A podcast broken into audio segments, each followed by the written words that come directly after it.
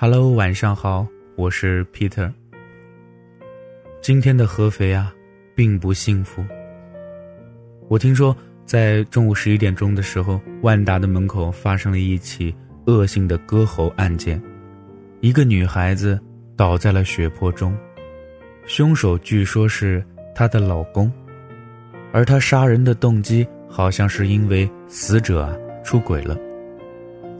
在我看来，每个人都有选择自己爱情的权利。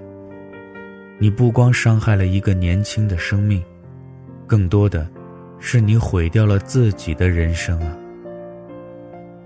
那么理所当然，今天就想跟你聊一聊这一方面的故事。故事名字叫做《有时一不小心，我就生无可恋》。有人问我。有时生无可恋，该怎么办？其实这个词，几乎在每个人的脑中都存在过，而区别是，它存在于电光火石的瞬间，还是凝固的执念。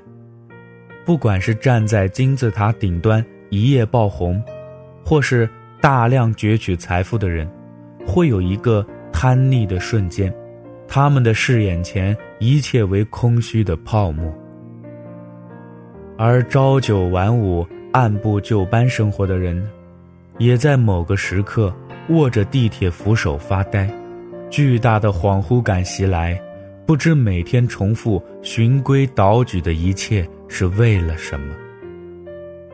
那些逃离舒适圈、夜以继日熬红了眼去创业、去奋斗的人。在想不出新项目的方向，又深陷财务危机的时刻，握着发烫的咖啡杯，也会有“活着真没意思，我这么拼到底为了什么”的想法。也跟很多朋友聊过这个话题，每个人都有不想活了的经历，人之常情。因为我们想探寻人生的意义，无论你处在人生的巅峰，还是跌落到谷底。你在纵情享乐还是禁欲苦行，你都免不了对眼前的一切产生出怀疑。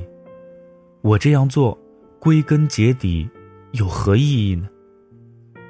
当无法得到反馈的时候，或许就会有恍惚感出现。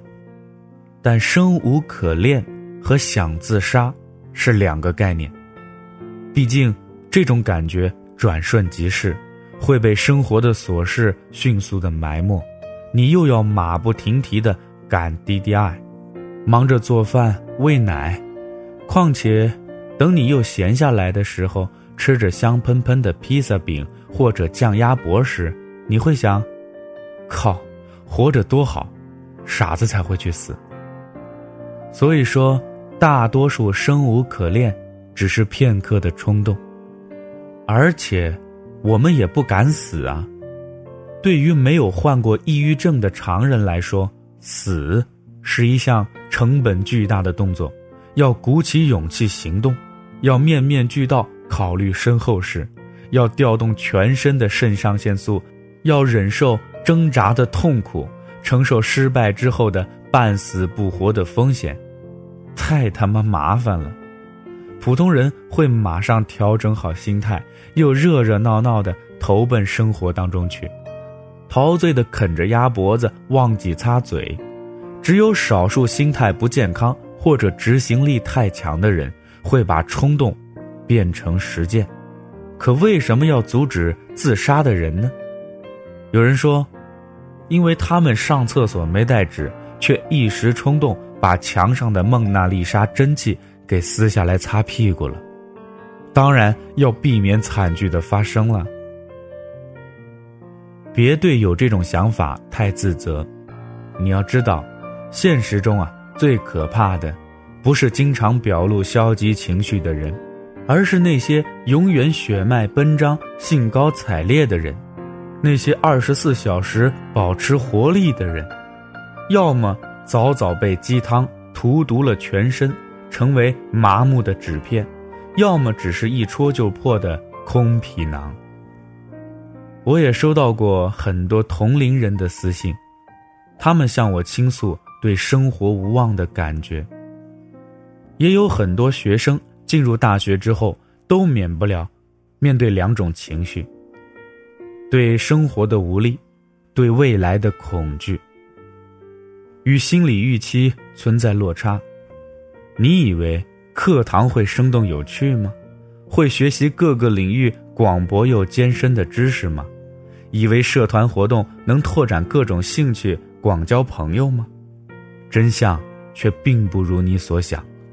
专业不是你感兴趣的，对人生方向的选择又迫在眉睫，没有真正的导师和前辈的经验可以讨教，茫然四顾。小路交叉的旅程里，只有你自己。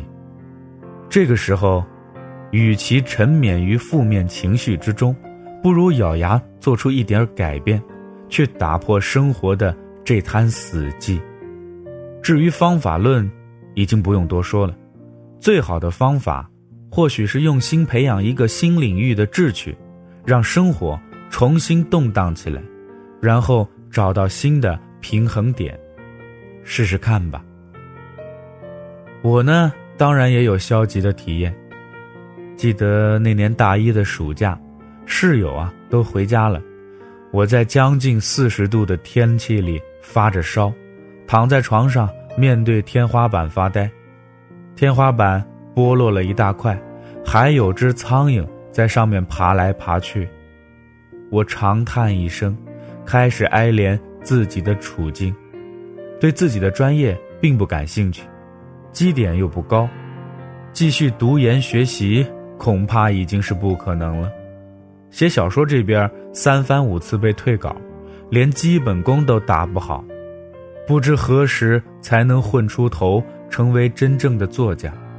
除了写东西，我好像也不会做任何事可能折腾到最后，连养活自己的底线都没有。这样想着，又盯着天花板，一阵眩晕之际，突然生无可恋。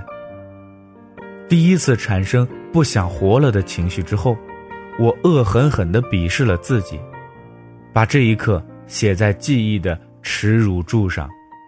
我这么元气十足、活力无限的人，竟然想着去死，实在接受不了。但慢慢的，我接纳了他。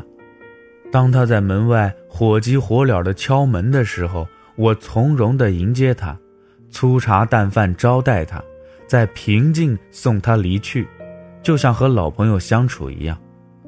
生活的常态就是有悬崖，有霞光，有壮阔的万丈瀑布，也有泥泞无趣的山谷。绝望的情绪也会像轻飘飘的羽毛，无声无息的降临。但你只需要随他来，任他去就好了。那么今天的故事呢，就先说到这儿了。希望能给那些在生活当中曾经绝望过的人带去哪怕一丁点儿的帮助。我是 Peter，咱们明天再见。